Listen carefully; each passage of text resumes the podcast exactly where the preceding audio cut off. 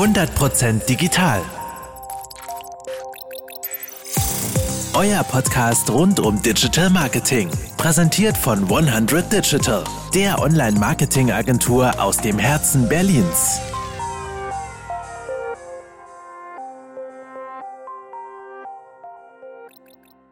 Hallo und herzlich willkommen zu unserem Podcast heute zum Thema WordPress Sicherheit. Mein Name ist Simon Boe, ich bin der Geschäftsführer von 100 Digital und heute im Gespräch mit Stefan, unserem Web Consultant, der bei uns die Installationen von WordPress verantwortet, sich um die gesamte Sicherheit und Wartung kümmert. Hallo Stefan, magst du ein paar Worte zu dir sagen? Ja, sehr gerne, Simon. Wie eben erwähnt, äh, Stefan der Name. Ich bin Web Consultant bei 100 Digital und praktisch für alle Themengebiete, die die IT betreffen, zuständig und habe so ein bisschen meine, meine Fachexpertise, auch gerade in dem Gebiet IT-Sicherheit, worum es heute letztendlich auch gehen wird. Wir haben ja mittlerweile, glaube ich, 68 WordPress-Installationen, die wir hier mittels unseren Software-Tools überwachen, verwalten, die Performance testen und ähm, sicher halten, wenn wir erstmal allgemein diese ganze, das ganze Thema Web-Sicherheit ähm, gar nicht in Bezug jetzt mal auf WordPress, sondern allgemein die, die Sicherheit im Web uns anschauen, die ja tatsächlich uns in den letzten fünf Jahren noch viel mehr beschäftigt hat als in den Jahren davor. So ist es mein Gefühl. Was meinst du dazu? Ja, da bist du absolut auf dem richtigen Weg. Man hat es gerade auch während der Corona-Zeit gesehen, da dort ja vermehrt der Traffic im Bereich Internet, gerade was auch den Onlinehandel angeht, massiv zugenommen hat, sind auch dementsprechend die Fallzahlen an Sicherheitsverstößen beziehungsweise an Übergriffen auf Webseiten massiv gestiegen. Und das ist halt wirklich ein relevantes Thema, nicht nur für, für Online-Händler, sondern auch allen für Leute, die sich im Internet bewegen auf Webseiten. Weil Webseiten ermöglichen ja viel viel. Sie bieten viele Möglichkeiten, aber bürgen auch viele Risiken. Welche Risiken hat ein Online-Händler, der einen Online-Store betreibt? Erstes ganz großes Risiko sind Zahlungsdaten. Zahlungsdaten, die beim Online-Händler gesichert werden. Wer darauf Zugriff hat, kann mit diesen Zahlungsdaten beliebig von irgendjemandem Gelder abheben oder Transaktionen autorisiert oder nicht durchführen. Und das muss auf jeden Fall verhindert werden. Also es geht nicht nur um persönliche Daten und es geht nicht nur um Website-Daten und um das klassische Hacking, so wie man das früher gemacht hat, dass man eigene Landingpages ähm, installiert hat und dann von diesen Landingpages hier wieder auf andere Seiten, meistens natürlich irgendwie im Erotiksektor, weiterverwiesen hat. Das ist gar nicht mehr das größte Problem. Genau, weil hinter diesem Ganzen steckt meistens ein kommerzieller Aspekt. Ich meine, es gibt verschiedene Arten von Hackern wir können das Ganze klar differenzieren. Es gibt zum einen die Hacker, die sich selbst beweisen möchten und einfach nur um zu zeigen, was sie können, Webseiten kapern, dort allerhand Schundluder treiben. Aber es gibt auch organisierte Kriminalität, die sich massiv damit auseinandersetzt, wie können wichtige Daten wie Zahlungsdaten, Bankdaten oder Informationen erbeutet werden. Okay, kommen wir mal auf unser beliebtes WordPress wieder ein bisschen zurück. Content Management System Update vom Core, das heißt also von der Open Source Software WordPress. Was machen wir denn da, Stefan? Im Grunde spielen wir die von den Entwicklern bereitgestellten Bugfixes ein. Also ähm, letztendlich ist es eine, eine Software, die wächst, sie wächst ständig. Und in der Softwareentwicklung ist es halt nun mal gang und gäbe, dass keine Software zu 100% fehlerfrei entwickelt wird. Bugs und Sicherheitslücken sind da praktisch an der Tagesordnung. Ähm, die Frage ist halt immer nur dann, wann sie erkannt werden. Was jetzt bei unserer Seite letztendlich passiert ist, dass diese erkannt werden. Sie werden von den WordPress Core Developern, also direkt WordPress entwickeln, gefixt und wir werden darüber in Kenntnis gesetzt, dass es nun neue Versionen gibt von WordPress, wo bestimmte Fixes vorgenommen wurden. Und wir aktualisieren die Webseiten, müssen dahingehend natürlich auch schauen, ähm, welche Änderungen am Core vorgenommen wurden, um gegebenenfalls Anpassungen an externen Plugins, Themes und dergleichen vorzunehmen. Wenn ich jetzt WordPress versus Typo 3 und wir haben jetzt ja auch gerade irgendwie Drupal-Installationen, die wir übernehmen sollen, weil wir dort nicht diesen Rhythmus haben wie bei WordPress. Kannst du ganz kurz mal auf diesen Unterschied eingehen zwischen dieser dauerhaften, kontinuierlichen Aktualisierung, die wir bei WordPress haben, versus diesen großen Installationssprüngen von Typo 3 und Drupal beispielsweise? Genau, also dieses stückweise mit hoher Iteration voranschreiten, Updaten von WordPress ist natürlich auf der einen Seite denen geschuldet, dass WordPress einfach mal das dominante CMS ist. Wir haben dort eine enorme Vielzahl an Menschen, die das nutzen. Es ist ein beliebtes Ziel. Auf der anderen Seite hat man auf der gleichen Augenhöhe auch genug Entwickler und genug Augen, die auf den Code gucken. Und deswegen ist halt, wird halt immer was gefunden und immer was gefixt. Und deswegen haben wir halt dieses, dieses schnelle Updating an allen möglichen Ecken und Enden. Siehst du denn da jetzt eher einen Vorteil darin? Ich werde ja immer gefragt, wenn wir bei Kunden sind, ist WordPress sicher? Ich habe immer gehört, Typo 3 ist besser oder Joomla oder Drupal. Ich sehe jetzt persönlich eher einen Vorteil darin, dass wir nicht diesen großen Sprung haben, alles neu machen müssen mit einem riesen Aufwand, bei dem auch oftmals Funktionalitäten nicht mehr gewährleistet sein können, versus diesen kleinen Schritten, die wir jetzt eben begleiten für unsere Kunden, die, die hier Wartungsaufträge haben wir müssen das mal auf einen anderen Blickpunkt her betrachten. Wenn ein Exploit für eine, eine, eine, eine, eine CMS bekannt ist und dieser nicht umgehend gefixt wird, sondern man hält das Ganze vor für ein größeres Update. Wie hoch ist die Chance, dass dieser Exploit in der Zwischenzeit ausgenutzt wird? Und da ist es halt bei WordPress so, dass aufgrund dieser hohen Taktung die Wahrscheinlichkeit, dass in der Zwischenzeit ein Exploit ausgenutzt wird, weitaus geringer ausfällt, als wenn wir jetzt einen Exploit kennen. Wir wissen ja nicht in dem Sinne, ob er öffentlich schon so weit ausgetragen ist, dass er auch schon aktiv ausgenutzt wird. Deswegen ist es halt sinnvoller, regelmäßiger und öfter diese Aktualisierung durchzuführen, um diese Lücken halt rechtzeitig zu schließen. Aber man muss es im Blick haben. Das ist ja das, das Wichtigste. Du kannst ja nur was genau. updaten, von dem du weißt. So sieht's aus. Jetzt neben dem, neben dem Core-Update, also neben dem Update der Software, haben wir jetzt ja die Möglichkeit, unheimlich viele Plugins für unterschiedlichste Anwendungen bei WordPress zu installieren. Wie gehst du da vor? Thema Plugin-Aktualisierung, denn das ist ja auch ein Einfallstor für Hacker. Das grundlegende Prinzip ist faktisch das gleiche. Jedes Plugin hat Entwickler und diese Entwickler schauen sich an, in ihren, in ihren äh, Supportforen oder auch so, ob es Nutzer oder andere Entwickler gibt, die irgendwelche Bugs oder Fehler finden. Diese fixen sie dann und schieben neue Versionen für uns raus. Wir installieren diese. Was wir halt beachten müssen, ist, dass es bei den Plugins im Gegensatz zum Core immer das Problem gibt, dass viele Plugins miteinander interagieren, dass diese Plugins auch auf den Core abgestimmt sein müssen. Das heißt, es ist durchaus möglich, wie du schon richtig sagtest, dass wenn jetzt ein Plugin abgedatet wird und es mit einem anderen Plugin in Kombination verwendet wird, dass es dann halt zu Unstimmigkeiten kommt, weil das andere Plugin nicht mehr auf demselben Stand ist, irgendwelche Funktionen nicht mehr richtig äh, aufrufen kann. Und da steckt halt auch wieder ein gewisser Wartungsaufwand dahinter, das Ganze wieder funktionsfähig und sauber zu aktualisieren, dass Webseiten reibungslos funktionieren. So, wir Hamburger sagen ja Butter bei die Fische. Und das, was mich natürlich jetzt interessiert als Hörer, ist, soll ich jetzt updaten oder nicht? Wie überprüfe ich das denn überhaupt? Mache ich sicherheitsrelevante Updates? Mache ich die sofort? Mache ich funktional relevante Updates? Auch sofort oder nicht? Wie gehst du da vor? Wie, wie, wie wiegst du das ab? Was kannst du empfehlen? Also, was ich auf jeden Fall empfehlen kann, ist, dass man ähm, zumindest vor jedem Update einer solchen Installation immer ein Backup hat für den Fall, dass es wirklich mal dazu kommt, dass die Webseite danach nicht mehr verfügbar ist und man dann dementsprechend ein Backup einspielen kann. Aber grundsätzlich sieht es so aus, sicherheitsrelevante Updates. Das sind Updates, die zum Beispiel Einfallsvektoren fixen. Die sollten umgehend installiert werden. Da führt kein Weg dran vorbei. Und wenn es halt dazu führt, dass das Plugin so mit anderen Sachen nicht mehr funktioniert, weil eben eine Schwachstelle die äh, Kompatibilität zwischen zwei Plugins gefährdet, dann muss man sich halt Alternativlösungen einfallen lassen, Workarounds, Fixes programmieren. Aber grundsätzlich ja, sicherheitsrelevante Updates zeitnah. Bei anderen Updates, wenn es zum Beispiel um Funktionserweiterungen, die nicht zwangsweise für die aktuelle Webseite nötig sind, da kann man das ein Stück weit vorhalten. Man sollte aber auch nicht zu lange warten. Was empfiehlst du denn jetzt einem normalen Nutzer, der jetzt nicht die Möglichkeit hat, eine Agentur wie uns zu beauftragen, die, die das täglich eben irgendwie managen und sagen, Mensch, über unsere Software, über die Überwachung haben wir Folgendes festgestellt. Was empfiehlst du denn? Wie, wie häufig soll der da reingucken?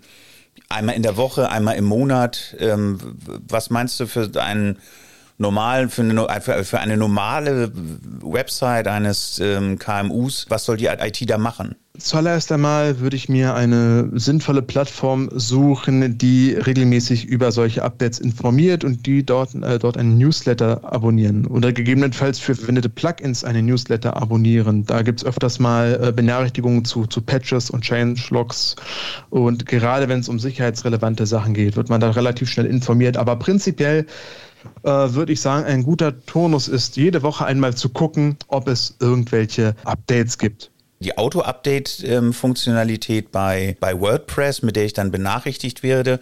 Meinst du, das reicht jetzt für die normale Website aus, wenn ich mich benachrichtigen lasse? Prinzipiell, prinzipiell ja, prinzipiell würde das ausreichen. Nur man darf jetzt eins nichts vergessen, diese Autobenachrichtigung von WordPress unterscheidet nicht wirklich zwischen super wichtigen, relevanten Updates und unwichtigeren Updates. Ähm, das heißt, für diese Autobenachrichtigung sind Updates Updates und man bekommt eine Benachrichtigung, man soll updaten. Man kann das machen, man kann sich darauf verlassen, man wird benachrichtigt, dass man updaten kann. Das wäre der absolut einfachste Weg. Einfach zu sagen, ich habe die Autobenachrichtigung an und mache das jedes Mal nur, wenn ich benachrichtigt werde. Das ist auch ein, ein relativ solides Vorgehen. Muss halt darauf achten, die angesprochenen Probleme mit der Inkompatibilität können auf jeden Fall auftreten. Deswegen sollte man prinzipiell ein Backup nicht vergessen. Datensicherung und Backups hast du ja schon angesprochen als einen der wichtigsten Faktoren für eine Website-Installation und für die Sicherheit einer Website-Installation. In welchem Zeitraum sollte man denn Backups anlegen? Da gibt es verschiedene Strategien verschiedene Backup-Strategien. Es richtet sich zumal auch danach, wie viel Content wird auf der Webseite produziert. Wenn wir halt eine Webseite haben, die täglich neues Content generiert. Dann wäre es natürlich sinnvoll, ein tägliches Backup zu ziehen. Für den Fall, dass nämlich wirklich mal was schief geht, kann man dann möglichst gleich den zeitnahsten 24-Stunden-Rhythmus wieder einspielen und hat dort den minimalsten Verlust. Bei einer äh, Landingpage, die nur einmalig als Portfolio daliegt und wo Monate oder äh, gar Jahre, was hoffentlich nicht der Fall ist, nichts geändert wird, da reicht auch ein monatliches Backup. Ich denke immer, wenn mehrere Leute zusammenarbeiten, sollte das Backup so kurz wie möglich sein, oder? Damit man überhaupt wieder herleiten kann, an welcher Stelle hat wer denn wo was wie geändert, oder? Natürlich sollte, wenn man aktiv an der Webseite arbeitet, aktiv Änderungen dran vornimmt, programmiert, installiert, sollte ein sehr kurz getakteter Turnus sein. Und man sollte auch nicht kreuz und quer alle zur selben, selben Zeit an der Webseite arbeiten, sondern es sollte auch ein gewisses Time-Management sein, dass man wirklich 24 Stunden oder, oder händisch Updates macht nach jeder Änderung. Das kann man auch machen. Man kann händisch ein Update nach jeder Änderung machen oder vor jeder Änderung und dann halt gegebenenfalls das Backup wieder einspielen. Da sind wir jetzt ja bei mehreren Leuten und dem, was du eben gesagt hast, bei meinem Lieblingsthema. Zugänge für Mitarbeiter, Berechtigungsebenen für Mitarbeiter. Wer braucht welchen Zugang? Reicht ein Zugang für alle? Ich weiß, wir beide diskutieren das häufig. Vielleicht magst du deine Meinung dazu nochmal uns hier präsentieren. Meine Meinung dazu. Ich bin ein Freund von Aktivitätsverfolgungen für Zugriffe. Als Selbstständiger, also als eigener Entwickler, der Repositories äh, betreut, weiß ich, dass das unerlässlich ist, für die Nachverfolgung von Änderungen an einer Webseite. Wie ich das einrichten würde, ganz wichtig, jeder Nutzer hat einen eigenen Nutzeraccount, dem eine Handlung zuzuordnen ist. Wieso?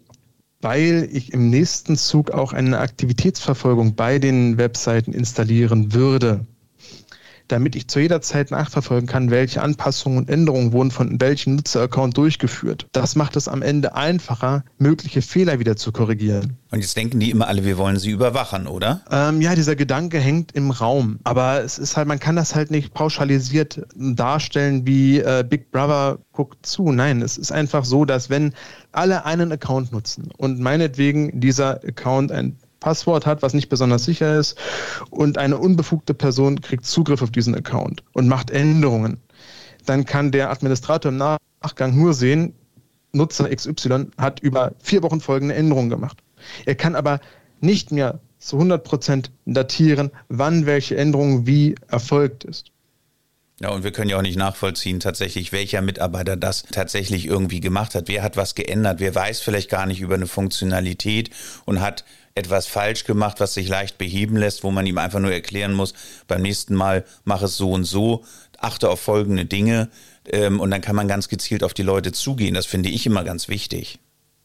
Was hilfreich an der Sache ist, wir haben eben noch über Sicherheitsaspekte gesprochen. Wenn jetzt ein Nutzeraccount oder ein Benutzer kompromittiert ist und ein Fremder meinetwegen Schadsoftware einfügt, dann kann das alles differenziert werden. Man kann durch diese Nutzerverfolgung auch sehen, welcher Nutzeraccount sofort gesperrt werden muss. Ich fasse noch mal ganz kurz zusammen. Wir haben im Bereich Content Management Updates das Core Update. Wir haben die Plugin-Aktualisierung, die unheimlich wichtig ist.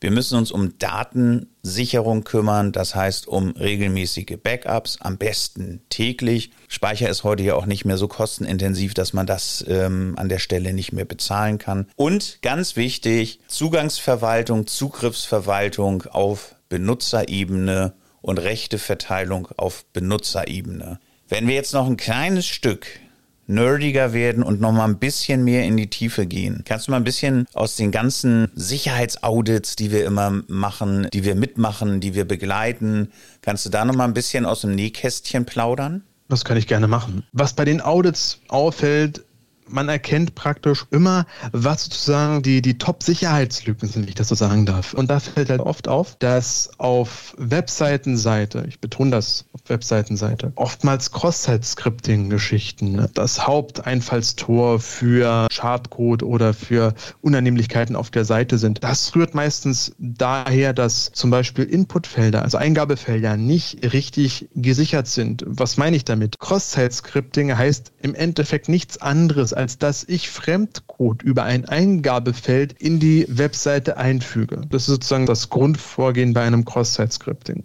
Und dieser Code wird dann für jeden neuen Nutzer, der die Webseite aufruft, ausgespielt. Und das kann unterbunden werden, indem man diesen eingefügten Code in diesen Inputfeldern, diesen Eingabefeldern vorfiltert. Und das wird manchmal, ich sage nicht, dass es oft passiert, manchmal wird es vergessen oder an irgendeiner Stelle nicht eins zu eins umgesetzt.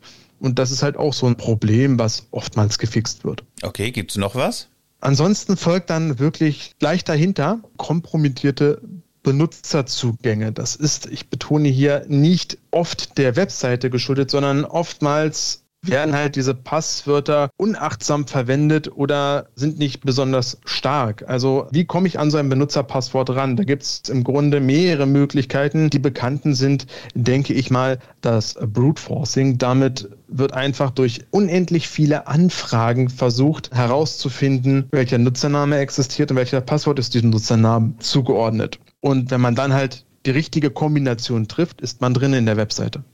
Das ist so dieses Brute Forcing. Da gibt es einige Möglichkeiten, das ähm, abzuschwächen, zum Beispiel durch einen DDoS-Schutz beim jeweiligen äh, Provider bzw. Hoster. Unser Hoster macht das. Die andere Möglichkeit ist es, dass durch andere Webseiten Spoofing, Hijacking betrieben wird, sodass solche Informationen, die in Cookies zwischengespeichert wird, ausgelesen wird von unberechtigten Personen. Mhm. Oder ganz dumm, jemand, jemand fotografiert einen äh, Post ab und hat nebenbei einen Zettel mit seinem Passwort und seiner Nutzeradresse drauf. Das ist natürlich auch, was auch schon vorgekommen ist, eine sehr unangenehme Situation.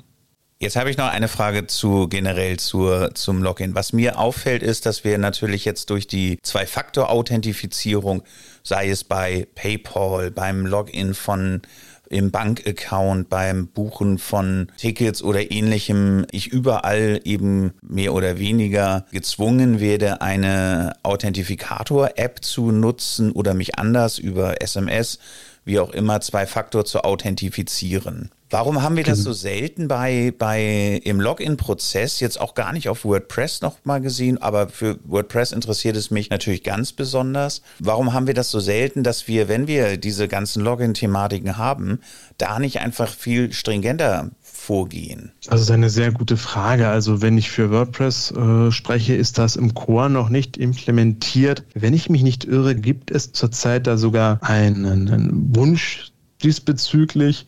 Bisher könnte man das über oder kann man es durch, durch Drittanbieter-Plugins realisieren. In meinen Augen gibt es keinen wirklich triftigen Grund, auf eine Zwei-Faktor-Authentifizierung zu verzichten. Weil meine persönliche Meinung, ich kann es hier nochmal betonen, meine persönliche Meinung ist, dass die Kombination aus einem Benutzernamen und einem Passwort, egal wie lang es ist, egal wie, ähm, wie gut in Anführungsstrichen es ist, ist in meinen Augen heutzutage nicht mehr wirklich sicher. Ja, bei den WordPress Days vor fünf Jahren, die ich ja hier in Berlin mit begleitet habe, wo wir da auch als Sponsor aufgetreten sind als 100 Digital, ging es noch darum, dass man via speziellen USB-Sticks eine Zwei-Faktor-Authentifizierung sicherstellt, was natürlich, sage ich mal, für unsere Kunden überhaupt nicht handelbar ist, dass wir jetzt hier für zum Teil 20, 25 Personen einzelne USB-Sticks irgendwie beschreiben und die dann per Post versenden. Das war so eine, sozusagen eine Maßnahme, die mir überhaupt nicht in den, in den Sinn gekommen ist, das irgendwie einzuführen. Aber ich denke, eine ganz einfache Authentifikation ähm, via Authentificator-App ist jeder auch gewohnt im täglichen Leben und somit kann man das doch auch dann vielleicht als zusätzliche Sicherheit nutzen. Also die Zwei-Faktor-Authentifizierung ist auf jeden Fall ein sicherer Weg. Was auch ein wenig helfen kann, ist, was ich halt bei kaum irgendwelchen Webseiten sehe oder auch bei, bei viel Software vermisse, Anmeldeversuche. Beschränkung der Anmeldeversuche. Das mhm. fehlt auch an vielen Stellen. Ich meine, Brute Force, hatte ich eben erwähnt, ist eine Möglichkeit, mit forcierten Anfragen Passwörter zu knacken. Äh, wenn man nur drei Versuche hat und danach einen Tag warten muss, dann zieht sich das. Dann zieht sich das sehr lange und wird für einen, der versucht, an die Daten zu kommen, gar nicht mehr rentabel. Lass uns zum Schluss noch einmal auf das Thema Backup und ähm, auf den Unterschied zwischen serverseitigen Backup, zwischen hostingseitigen Backup und eigenem Backup via Plugin noch einmal zurückkommen. Stefan, was empfiehlst du? Oh, das ist eine sehr schöne Frage und da gibt es wie so oft viele verschiedene Meinungen und Theorien zu. Ich glaube, hier ist der Kern einfach nur die Frage, was ist wirklich noch sinnvoll? Auf der einen Seite, ja, wenn ich jetzt, ich kann, ich kann das Backup lokal mir runterladen auf meinen Server, dann steht es bei mir. Dann ist es bei mir im Büro und dann ist es da und kann genutzt werden. Habe ich jetzt einen Wasserschaden und es läuft Wasser auf diesen Server, der da steht und alles geht kaputt, ist das Backup flöten. Da wäre es natürlich sinnvoll gewesen, es irgendwo in der Cloud zu haben oder irgendwo extern. Aber es kann auch so passieren, dass man das Ganze extern auf einem, äh, bei einem, bei einem Hoster speichert oder bei einem Provider speichert und dem sein Datencenter geht in Flammen auf. Dann sind die Sachen genauso weg. Eine Pi mal Daumen-Regel ist eigentlich immer ein lokales und ein externes Backup. Also eine der Regeln. Also auch für die Website zwei Backups an zwei Orten. Genau, so sieht's aus. Weil die Wahrscheinlichkeit, dass beide verloren gehen, ist dann nun wirklich sehr gering. Was fällt dir noch ein? Was magst du unseren Hörern hier noch mit auf den Weg geben? Was sollen sie noch besonders beachten? Haben wir was vergessen, Stefan? Ich würde noch mal ein besonderes Augenmerk darauf legen, dass man als Webseiten Betreiber beziehungsweise als, als Firma, die eine Webseite als äh, Darstellungsportal, als Marketingplattform nutzt, auch immer darauf achten muss, dass man halt auch in Bezug auf Sicherheit eine gewisse äh, Pflicht hat, weil jemand, der letztendlich Schadcode auf der Seite einfügt, Redirects erzeugt äh, und, und Informationen erbeutet, der sorgt ob direkt oder indirekt auch ein bisschen für einen Image-Schaden. Deswegen ist das Thema Sicherheit meiner Meinung nach nicht zu vernachlässigen. Für alle Bereiche. Genau. Schönes Schlusswort. Stefan, herzlichen Dank. Das fand ich wirklich ähm, sehr aufschlussreich. Liebe Hörer, wenn ihr Fragen an Stefan habt, schreibt uns via Social Media, via E-Mail, über unsere Website. Herzlichen Dank, Stefan, und schön, dass wir das hier heute gemacht haben. Gerne doch. Das war 100% digital euer Podcast rund um Digital Marketing. Ihr habt weitere Fragen oder sucht Unterstützung bei eurem digitalen Marketing? Dann besucht uns auf 100.digital. Den Link findet ihr auch in den Show Notes.